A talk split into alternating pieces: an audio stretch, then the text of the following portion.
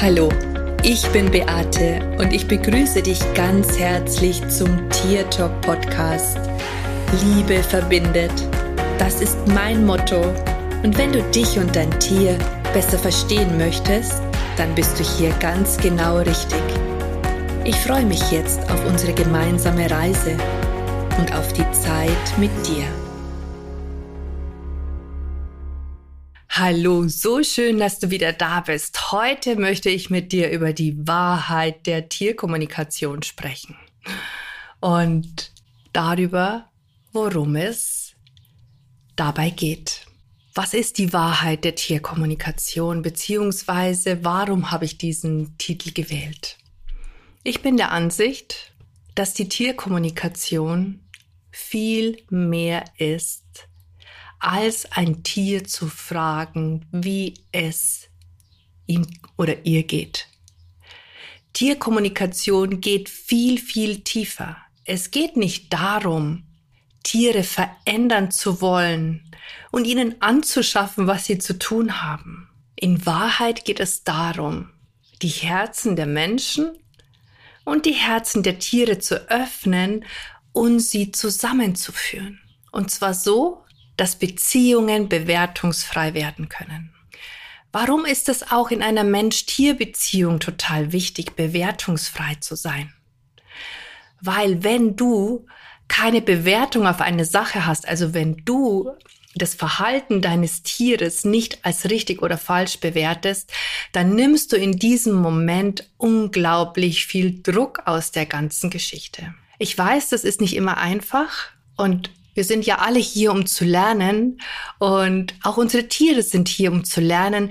Unsere Tiere sind bei dir, dein Tier ist bei dir, weil du mit ihm gemeinsam wachsen darfst.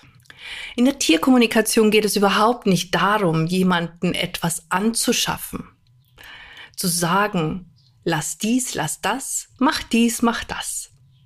Das würde zwar unser aller Leben vielleicht mehr oder weniger erleichtern, weil wir einfach in bestimmten Situationen schon so gestrickt sind, dass wir es uns gerne einfach machen wollen.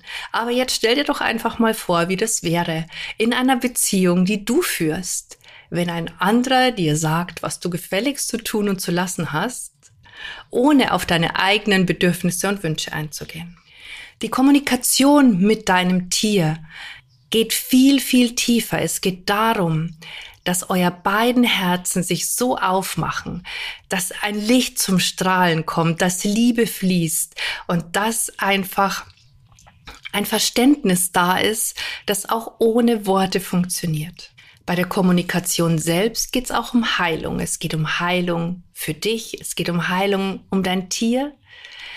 Es geht um euer gemeinsame Heilung, um euren Heilungsweg in der Beziehung und in all dem, was sich da bei euch zeigt. Ganz viele Dinge, die dein Tier macht, das dir nicht gefällt, ist etwas, was in dir möglicherweise geheilt werden möchte. Vielleicht nicht alles, aber das Allermeiste ganz bestimmt. Ich weiß, dass das sehr, sehr schwierig ist auch zu verstehen und dass man da manchmal sich denkt, oh Gott, nein, das ist nicht so. Ich kann das überhaupt nicht erkennen. Aber wenn man wirklich auf die Suche geht in sich, wenn man die richtigen Fragen stellt, dann ist es tatsächlich möglich, hier die Verbindung zu sehen und die Verbindung zu finden. Für mich gehört zur Kommunikation immer auch die Energiearbeit mit dazu.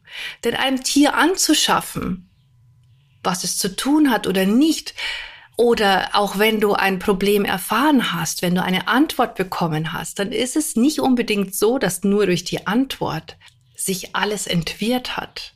Es geht einfach auch darum, dass auf allen Ebenen, in allen Körpern, in all den Schichten, die wir und also die unser Wesen darstellt und die auch das Wesen des Tieres darstellt, dass in diesen Schichten Heilung passiert. Manchmal braucht es dazu ganz wenig, und manchmal ist der Weg ein bisschen länger. Ich habe die Erfahrung gemacht, wenn man sehr, sehr, sehr liebevoll mit sich umgeht und auch mit seinem Tier, wenn man raus aus der Bewertung geht, wie etwas zu sein hat oder gefälligst zu sein hat, wie es der Norm entspricht. Dieses der Norm entsprechen ist überhaupt nicht mehr das, was die neue Zeit verlangt von uns. Es geht hier um viel, viel andere Geschichten.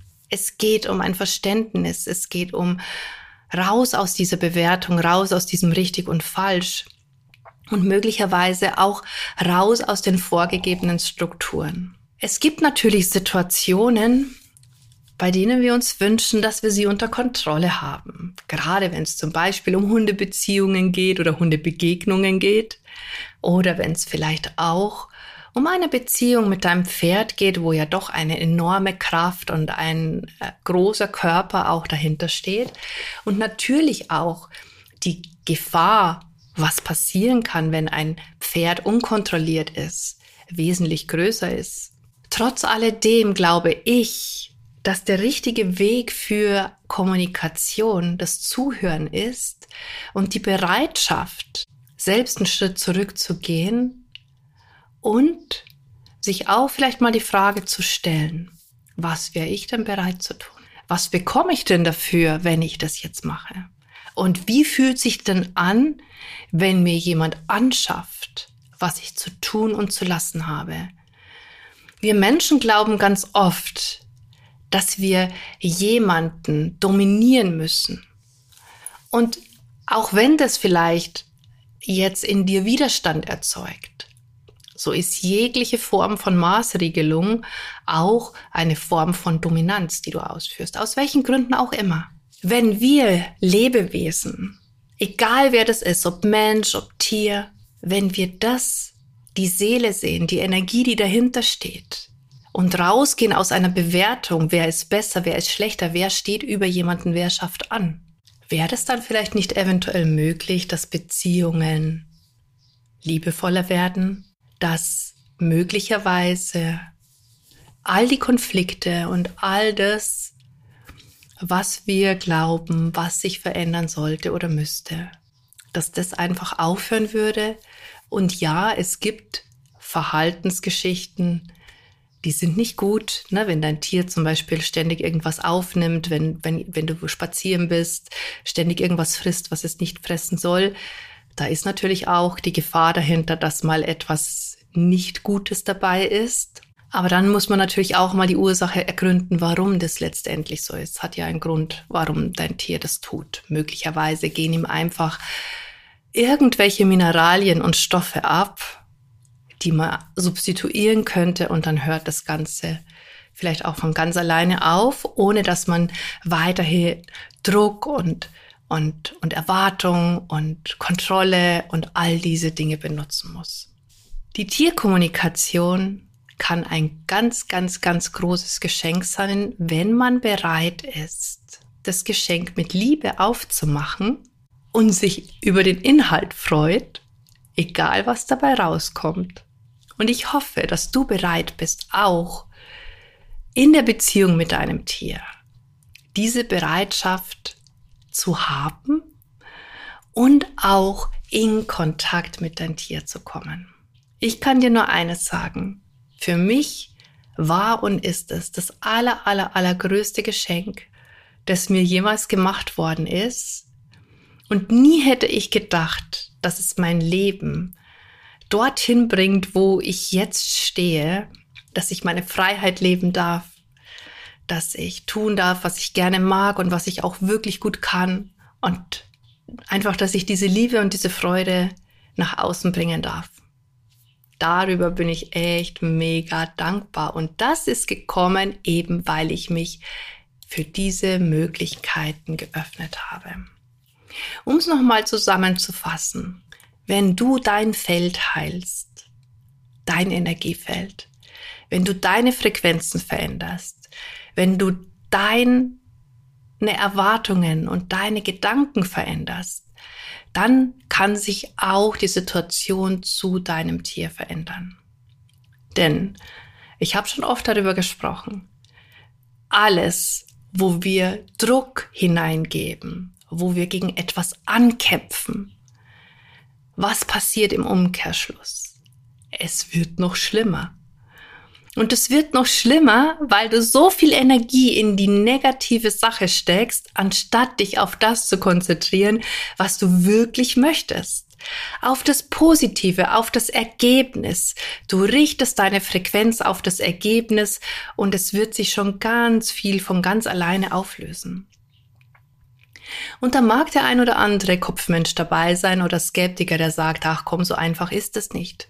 Naja, ich sag nicht, dass das einfach ist, denn tatsächlich ist es so, dass diese Art des Denkens nicht wirklich einfach ist. Denn beobachte dich mal den ganzen Tag, wie oft du in einem negativen Gedankengang feststeckst, anstatt dich auf das Ergebnis zu konzentrieren, was du möchtest.